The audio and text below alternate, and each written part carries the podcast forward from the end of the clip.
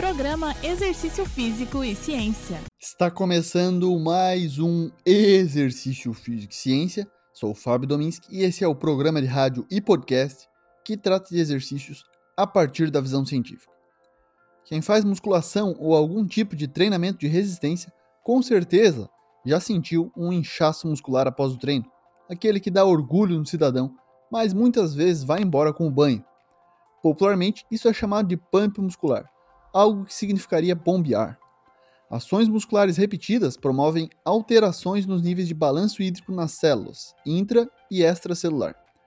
O fornecimento de sangue via artérias para os músculos aumenta a concentração de plasma sanguíneo intramuscular, que se acumula, causando o pump muscular. Será que, de acordo com as evidências científicas, esse inchaço no músculo após o treino pode indicar ganho de massa muscular, ou seja, hipertrofia?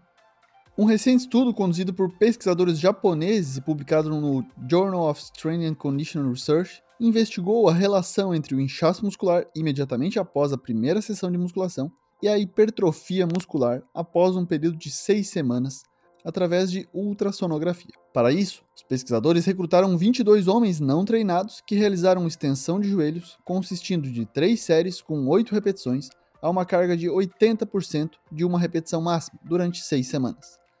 A mudança aguda na espessura do músculo imediatamente após a primeira sessão de treinamento foi usada como um indicador de edema muscular. A mudança crônica na espessura do músculo após a musculação por seis semanas foi usada como um indicador de hipertrofia muscular. Então, tanto as mudanças agudas quanto as mudanças crônicas foram mensuradas.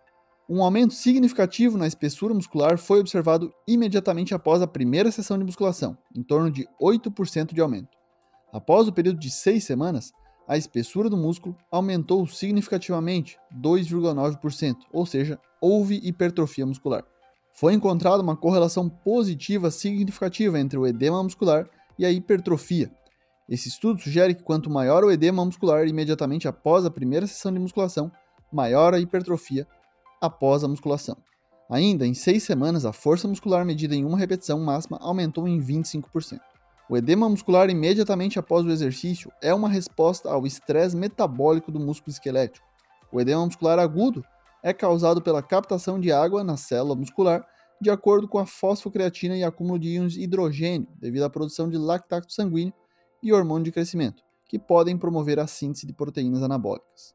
Por que isso acontece? Bom, atualmente estudos apontam que a maior perturbação inflamatória da célula muscular aumenta a expressão e respostas de proteínas ligadas ao controle osmótico da célula muscular e o aumento do estresse mecânico do sarcolema, que é a membrana plasmática das células do tecido muscular estriado.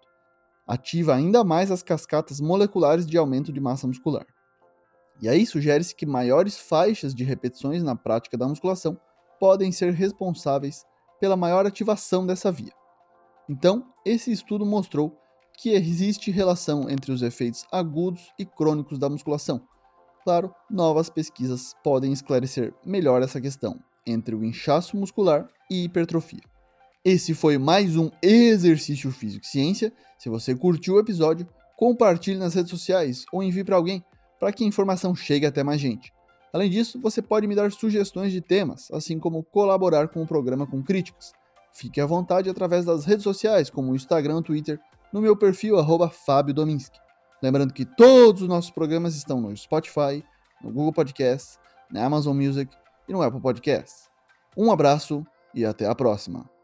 Você ouviu Exercício Físico e Ciência com o professor Fábio Dominski, na Rádio Desk FM 91.9.